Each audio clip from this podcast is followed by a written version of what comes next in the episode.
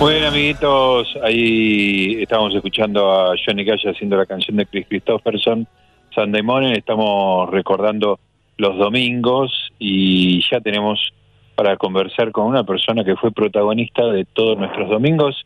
Lo vamos a hacer escuchar un homenaje que le hace este programa a, a su presencia y mientras ustedes escuchan el homenaje van a saber de quién estamos hablando. Si hubiera dicho pollera pantalón primero, hubiera sido distinto.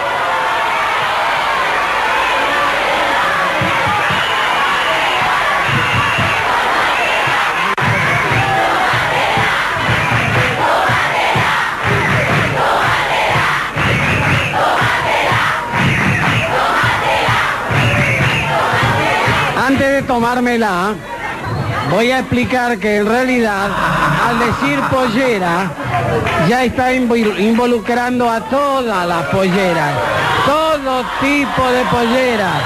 Por consiguiente, al decir pollera, no puede decir pollera pantalón. Me permite, profesor, discúlpeme que disienta con usted una vez más en el día de hoy.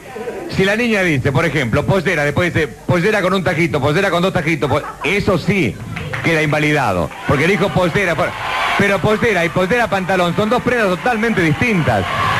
Profe, son absolutamente distintas las dos prendas. La pollera es una cosa y la pollera pantalón es otra absolutamente distinta. En serio, profesor Candial, en serio. Le pregunto una cosa, Silvio.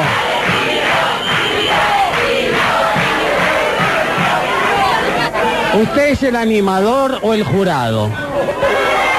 Yo soy, yo soy el animador del programa, pero soy el que pone la cara. Y cuando el jurado, muchas veces, como son seres humanos, cometen errores, las cachetadas las digo yo. Entonces, defendiéndome de esas presuntas cachetadas, es que tengo que dar mi opinión. Yo no voy a hacer valer mi opinión sobre la suya. En definitiva, el que tiene la última palabra es usted, pero yo doy mi opinión. Perdóneme, profesor.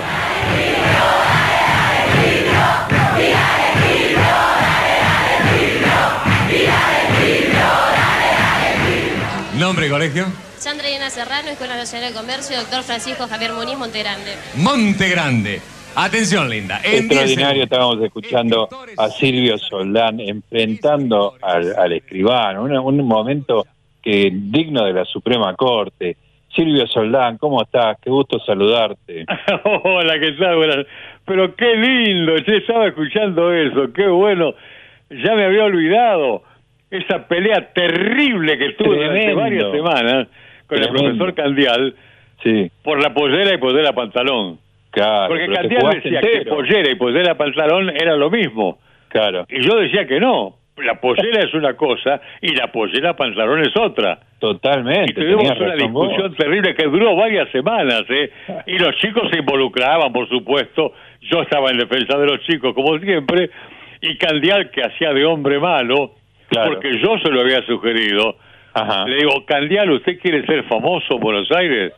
bueno, usted ponga cara de malo, hágase el malo, y yo lo voy a discutir siempre, y la gente lo va a adorar. Y realmente pasó eso, y la gente lo quería muchísimo, Candial, a pesar de que ponía cara de perro. Pero fue toda una cosa armada. Fue una idea tuya la de que él sea ese personaje áspero. ¿Perdón? Fue una idea tuya que él haga ese personaje áspero. Ay, te escucho mal, desgraciadamente. ¿Me, me escuchás, Silvio? Sí, pero muy poco. A ver si volve- mejoramos el retorno un poquito. Cuando, cuando estaba recién en el programa lo escuchaba maravillosamente bien. Bueno, vamos a ver si, si ahora me escuchás un poquito mejor. Bueno, no, te decía que fue una idea tuya entonces la el personaje de... ah, sí, del- sí, sí, sí, sí. Qué De extraordinario. alguna manera yo le fui delineando a Claro. los jurados el personaje de cada uno de ellos. Qué impresionante. Sí, por Eh. ejemplo, Prato Murphy era el escribano, pero yo lo tenía de hijo al escribano. Claro, Y él se totalmente. quejaba mucho, no, porque el colegio de escribano me tira la bronca. Pero vos no te preocupes, Prato, vos sos famoso. Y la verdad que la gente lo recuerda aún hoy, ¿eh? Totalmente. Cuando voy a hacer sí. eventos, festivales así, che, me dicen, y Prato Murphy, por, el Prato Murphy se fue de este mundo hace muchísimo tiempo, ¿no? Claro, claro. Vos sabés pero- que en el Feliz Domingo quedamos solamente Fromento y yo, ¿no? ¿En serio nada más? todos. Ah, mira vos. Sí, Este, Qué, qué historia que hiciste, Silvio. ¿eh? La verdad que marcaste los domingos de millones de argentinos y a tantos hiciste felices con, con, Fueron con el tantos, viaje. tan- tantos domingos de mi vida ahí metido en el canal, en verano con unos calores impresionantes, en invierno la cosa la más llevadera porque el calor de la multitud es bueno, ¿no? Pero en verano, en verano nos moríamos de calor. No había aire acondicionado en esa época en el canal 9. Claro, claro. No, una cosa terrible. terrible. Había dos, dos este, eh, ventiladores gigantes, pero que ante tantos chicos, 300 chicos, te imaginas, más todo el, el- Claro. la, la gente del canal y qué sé lo que, éramos un montón y no, no, no, no, no, no se Y- refrescaba nada. y Pero vos encima con traje. bien, Nos divertíamos mucho, Claro. nos encantaba, a mí me encantaba estar con los chicos, los chicos me respetaban, me querían, yo los adoraba y realmente lo pasábamos muy bien. Y tuve compañeros maravillosos como Jorgito Formento, Jorgito Claro. Rossi, dos chicos fuera de serie, Sí, eh, Marcelo, que Marcelo. también fue un chico fantástico, sí. que es un galán impresionante ahora Sí, en sí, era Venezuela, actor. Colombia, Marcelo. Dos Santos. Marcelo Dos Santos, exactamente. Escúchame, Silvio.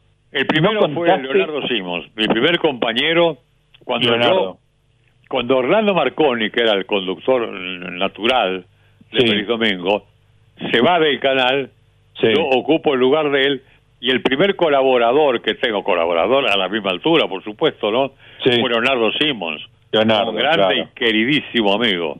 Sí, sí, sí. Qué- Así que siempre estuve, gracias a Dios, acompañado por muy, muy buena gente. Escúchame, ¿nunca hiciste la cuenta de cuántos domingos hiciste? No, no, la verdad que no, no tengo idea.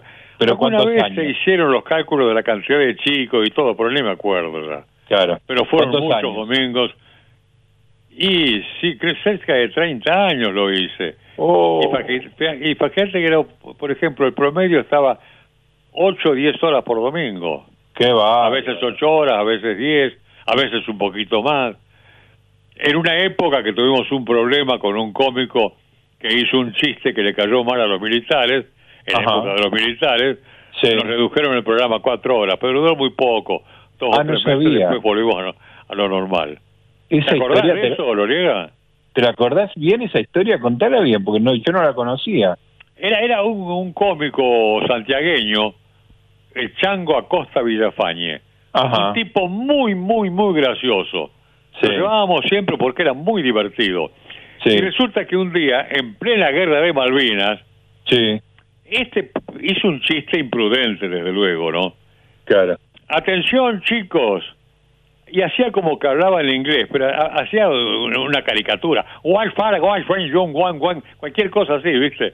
Sí. Dice, este es el idioma que dentro de poco vamos a tener que hablar todos. No. Se armó un despelote, llamaban a los coroneles, los almirantes, los brigadieres, los generales, llamaba a todo el mundo. Nos suspendieron el programa, pero se armó un lío terrible. Los castigaron, claro. Qué, qué, qué, qué desubicación, ¿no? En ese momento. Sí, sí, un- una imprudencia de un cómico Claro. que no tuvo mala intención, pero Sí. lamentablemente se equivocó totalmente, ¿no?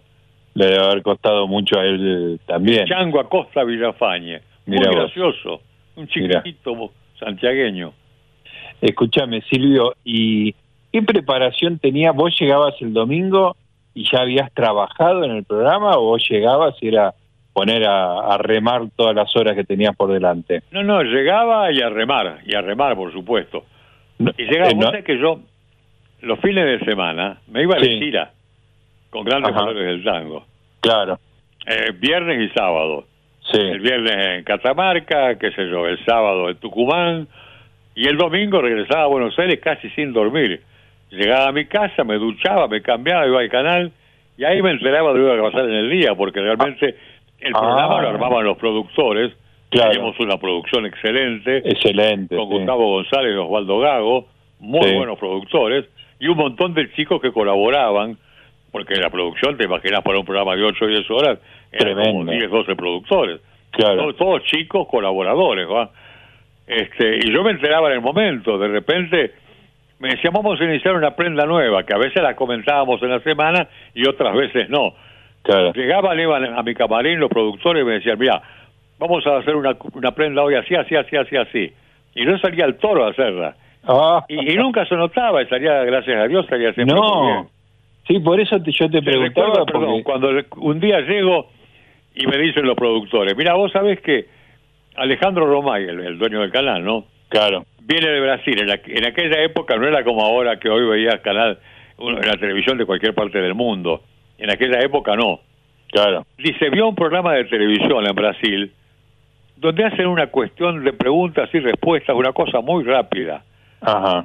que, que se convirtió en lo que yo titulé el ping-pong de preguntas y respuestas. El ping-pong de Mira, son preguntas y 15 respuestas. preguntas para cada chico, Claro. una cosa muy rápida, y no teníamos título. ¿Y qué le ponemos? Y yo dije, bueno, eso es una especie de ping-pong. ¿Por qué no ponemos ping-pong de preguntas y respuestas? Y así quedó. Qué Y fue bueno. uno de los grandes éxitos del programa. Tremendo, tremendo. Y además una generación de anécdotas de chicos que contestaban cosas muy equivocadas, otros este, que contestaban muy bien. Este, un gran momento del programa. No, había chicos que contestaban fantástico Sí. y otros que contestaban muy mal y además, qué sé yo, contestaron muchas burradas que eran muy Sí. simpáticas, que lamento mucho, mucho, mucho no haber anotado todo eso y hacer un libro. Sabés que hubiera Porque te sido juro que genial. era muy gracioso. Claro. digo, por, ejemplo, por ejemplo, una cosa que me acuerdo ahora. Sí. Eh, le pregunto al chico, eh, secretario general de la primera Junta de Gobierno. Sí. el chico se encoge de hombros y me dice paso. Paso. Correcto, Juan José Paso. Por ejemplo, esas cosas pasaban todos los domingos. Qué genial, por favor, paso. hay, hay una que es genial. Eh, si te ubicas en la época te vas a dar cuenta enseguida. Sí. Eh, Roma fue fundada por Rómulo. ¿Y sabes lo que me dice el chico? No. Yo le digo, fue fundada por Rómulo y el pibe dice, y Beruti. Por Rómulo Beruti, que estaba de moda en ese momento con un Claro, que claro, que tenía cine, ¿te función privada. Qué genial, claro, era lo más, lo que más le sonaba era eso. Eh, ¿Cómo? Lo que más le sonaba era eso, Rómulo Claro, Berruti. lógico, lógico. Qué genial, ¿Quiénes extraordinario. corren en, en un canódromo? Las canoas. Las canoas. No, eran cosas realmente muy, muy divertidas, muy disparatadas, pero hasta, hasta lógicas, si se quiere, ¿no? Claro, claro. Los chicos sí, lo sí. primero que respondían es lo primero que le venía a la cabeza. No, y además eh, con la presión de estar saliendo en la tele, compitiendo, viste, es muy complicado. Yo siempre dije, estar en el estudio con 300 chicos, que son sus pares naturalmente, Sí, frente al tipo que los indaga, que en ese momento era yo, sí, frente a un micrófono, frente a una cámara de televisión, y sabiendo que lo está viendo la familia, los compañeros, sí. el chico, pobrecito, se, pero quedaba totalmente Muy- eh, traumado, ¿viste? Muy demandante, No era tan burro, lo que pasa es que, que son circunstancias muy feas. Claro, claro. Y después toda la gente burlándose o riéndose. Escúchame, a veces me, me invitan a mí a algún programa y me hacen un cuestionario. Sí. Y yo contesto peor que los chicos. Y claro, porque en yo el cuando, momento... cuando, eh, pasada, por ejemplo, fui al programa de Del Moro, Claro. ¿Quién quiere ser millonario? Sí, sí, me acuerdo. Bueno, y de repente me hace, digo, qué, qué difícil es, es estar de este lado del mostrador. Exactamente. Yo siempre estuve del otro, donde pregunto. Claro, Y claro. el que sufre es el que contesta. Ahí lo que me tocaba contestar a mí. Y, y, y- Del Moro, que lo juega muy, muy bien, en ese momento lo jugaba muy, muy bien, Sí. hacía pausas que me hacían dudar Ah. y lo que yo decía era correcto. Yo estaba convencido que lo decía correcto. Pero él hacía un juego tan fantástico que, me hacía hacía dudar. dudar. Claro. Digo, qué feo estar de este lado, caramba.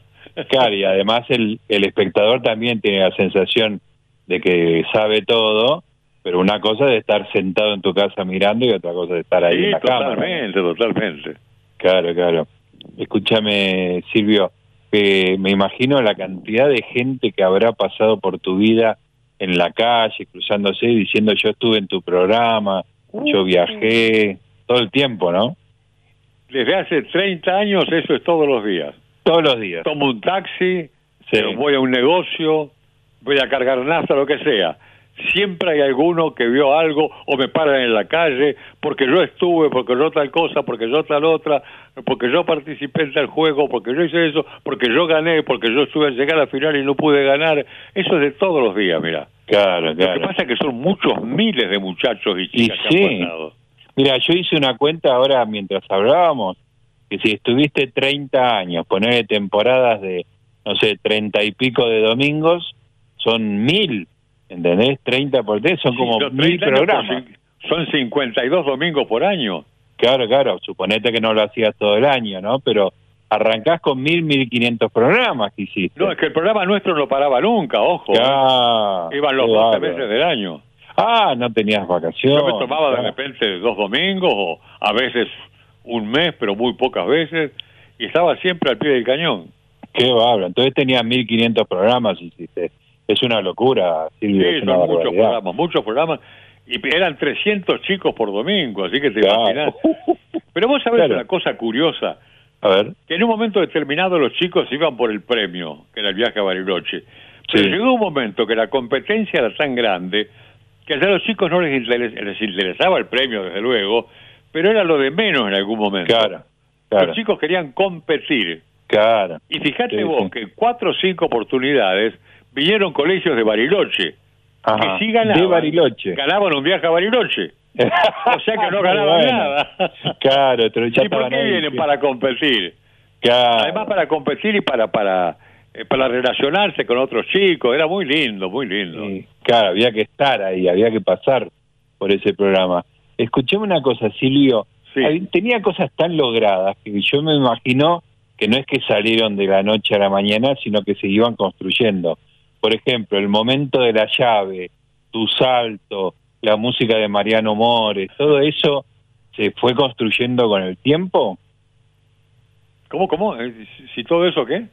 ¿Se fue construyendo con el tiempo o, o lo pensaron así de entrada? Mira, todo en Feliz Domingo nació siempre por generación espontánea. Mirá, El, salito, el saltito que yo daba nació Sí. por generación espontánea. Sí, La música de Feliz Domingo que vos dijiste recién, Mariano Mores, Luces de mi Claro. ciudad, sí. nació por generación espontánea. Un día eh, se abre el cofre y Gonzalito, el técnico operador, se le ocurrió poner ese tema y quedó como el himno de Feliz Domingo. Qué ¿Te das lindo. cuenta? Así, todo, todo iban haciendo de una forma absolutamente natural. Los dos a la final. Esas cosas que Sí. se me ocurrió en el momento. Eh, todo. Un programa hecho con amor. Amor. Son todas cosas que nacían en el momento. Y cuando daba resultado, quedaban incorporadas para siempre. Claro. Eh, es impresionante, Silvio, cómo todo, muchas de esas cosas perduraron. Porque Sí, sí, sí, hoy, hoy los dos la a la final te lo dice cual, todos, los dos a la final te lo dice cualquiera, ¿viste? Es como algo que quedó en el corazón de la gente. Sí, sí, totalmente, totalmente. Ahora, ¿cómo, ¿cómo recuerda la gente Feliz Domingo? Es algo tan importante en la vida de la gente. Sí. Yo vivo haciendo eso. Yo, yo Claro. armé un show de una hora Sí. que es una suerte de pequeño Feliz Domingo, Ajá. que tiene un éxito brutal. Qué éxito bueno. que se portó por la pandemia, ¿viste? Porque Claro, obvio. nunca más se pudo hacer. Pero realmente lo venía haciendo con muchísimo éxito. Y a la gente le encantaba y a mí más que a la gente. Hacías competir a la gente, preguntas, el Sí, sí, sí, ping-pong. les hago competir, preguntas. No todo es Feliz Domingo, es cosa que, que, que fui agregando yo. Claro. Pero que es una especie de Feliz Domingo. Claro. Donde está la música de Feliz Domingo. Cada domingo renace, Renace la esperanza. En fin, to- todo- todos los temas de Feliz Domingo se usan. Lo de Pipo Chipolate es el estudiante, el Sí. ejemplo universal. qué maravilla, qué maravilla, Silvio. Eh, escúchame, y me, me dio mucha impresión lo que contás de los fines de semana que tenías de gira, llegar, bañarte, ir a hacer 12 horas de programa. ¿Cómo quedabas a la noche del No, domingo? no, llegaba fantástico y fíjate, yo terminaba el programa a las Sí. 10 u 11 de la noche, según los días, Claro. y de ahí me iba a la costanera a comer, me iba con el escribano y con algunos amigos, algún Ah, sí, eh, del seguía equipo. la, seguía la Llegaba a reunión. mi casa el domingo a la madrugada del lunes, 2, 3 de la mañana. Ah, Y el lunes a las 8 de la mañana, a las 7 de la mañana estaba en Radio El Mundo para hacer matinata. Uy, Dios, no Yo dormía después nunca. del lunes. Claro, Desde el viernes al lunes no dormía, hasta el lunes a la noche no dormía. qué bárbaro. Pero Dios, Pero- Dios me dio una, una vitalidad bastante importante como, como para poder hacer eso, ¿no? Claro, ¿no? Y que la mantenés con el tiempo. ¿no? ¿Cómo? Ellos son los responsables. Claro, claro, bueno, pero la mantenés con el tiempo, porque siempre se te escucha muy vital, tenés esa cosa de... de Pero esa es una cosa graciosa. Sí, Formento, que es un queridísimo amigo, Sí, Formento decía, yo no entiendo, Silvio se va de gira los fines de semana, llega los domingos sin dormir, hace todo el programa, se va a comer a la costanera, después al otro día duerme un par de horas y se va a hacer su programa de Radio El Mundo, le va todo fenómeno, está bien, ¿no? dice, yo hago la cuarta parte del programa que hace Silvio, y llego a mi casa y pongo los pies en, en salmuera, decía. y claro, él, él era normal, vos no. ¿Eh, ¿Cómo? Él era él era la- lo normal, vos no, Sí, vos claro. eras un Y la normal soy yo. Claro, la normal era vos. Escúchame, ¿tenés idea del rating que hacían esos programas? Y el rating mayor era la, la parte final. Claro, Con las entrevistas, por ejemplo, en la época de la democracia, sí. entrevistaba todos los domingos a una figura que había estado exiliada.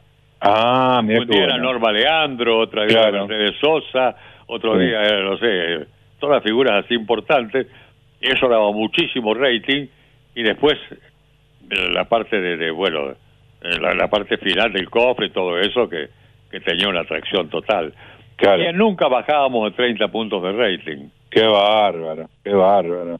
Y también Claro, ojo, había tres canales, cuatro y nada más. Sí, sí, la oferta era Hoy otra en día cosa, pero... un programa tiene dos puntos de rating y festejan con champán. Exactamente, sí, sí. Y pero está bueno, bien que lo hagan porque dos puntos es mucho hoy en día. Sí, porque hay mucha... Hoy los grandes mucha... programas tienen 10 puntos, 8, 9. Tinelli grandes estaba éxitos, haciendo... ¿eh? Tinelli estaba haciendo demás 10 está puntos. muy- dos puntos, tres puntos, un punto, Claro. cuatro Sí, sí. puntos. Bueno, y después así era como todo el mundo lo comentaba, porque una cantidad enorme de gente lo había visto, ¿viste? Sí, claro. Impresionante. Escúchame, Silvio, bueno, te quiero agradecer mucho mucho esta charla. No, Vamos a para mí hacer, ha sido un gusto que me invites. Por Te favor, agradezco mucho, te deseo mucho éxito. yo te Haces cuento, un buen programa, así que me, me- me siento muy feliz. te cuento, Silvio, que eh, nosotros hacemos todos los miércoles un, un tema, ¿no? Entonces, bueno, con, la- con la productora vamos tirando palabras. Hicimos, por ejemplo, este, este año hicimos libertad, lluvia, y me dice domingo, ¿no? Y yo digo, ¿domingo? Y le digo, hacemos domingo si lo conseguís a Silvio, porque para mí, domingo, decís domingo, domingo de la juventud, feliz domingo, es como una cosa automática, es, le, has, le has pegado tu, tu estampa a, a un día de la semana para millones de argentinos, es así. Mm, En la última parte no te la entendí. Que, que, que la, uno asocia la palabra domingo en la Argentina con vos, con tu, con tu estampa, es así de simple. Pero vos sabés que el otro día me dijo, hace poco, en dos ocasiones me, pasó esto, una cosa rara, pero que me llamó mucho la atención la primera vez que me lo dijeron. Dice, usted para mí es como Carlitos Balá. Ah, mirá, Y yo digo, ¿qué tengo que ver con Carlitos Balá? ¿Y sabés lo que me contestaron? a ver, Carlitos Balá fue parte de mi infancia. Claro. Usted fue parte de mi adolescencia. es, es muy buena esa. Es ¿eh? lindo, muy me buena. gusta. Totalmente. Y yo creo que mucha gente se va a sentir totalmente identificada con esa idea, Silvia, me parece que es así. Escúchame, te propongo una cosa, como despedida, ese esa presentación que vos escuchaste, que estás discutiendo con Prato Murphy, eh, y hay una selección larga de momentos tuyos y del programa. Así que como despedida te, dejamos que- que te quedes escuchando todos esos recuerdos y nosotros te mandamos un, un abrazo muy fuerte, ¿sí? No, no, no, no, pero discúlpame. ¿Cómo? Que vamos a dejar el audio de, de todas la- las intervenciones que, que seleccionamos, como esa del principio con Prato Murphy. Hay una ¿Vos- vos querés selección... que, que- que me despida con palabras de Feliz Domingo o algo así? Ah, haceme eso, te pido por favor. ¿Cómo se llama tu programa? Preferiría no hacerlo. ¿Preferiría no hacerlo? Sí, señor. ¿Se llama así o me lo estás diciendo a mí? No, se llama así. bueno, yo les recomiendo que escuchen Preferiría no hacerlo. Porque preferiría no hacerlo. Es un programa hecho con... Amor. Extraordinario, Silvio. Te mando un, un abrazo. corte, una quebrada y feliz domingo para todos. Chao, Silvio. Chao, un abrazo grande, viejo. Su- Suerte y gracias. Gracias por tanto. Chao, chao. Vamos que se puede. A ver, a ver, a ver, a ver.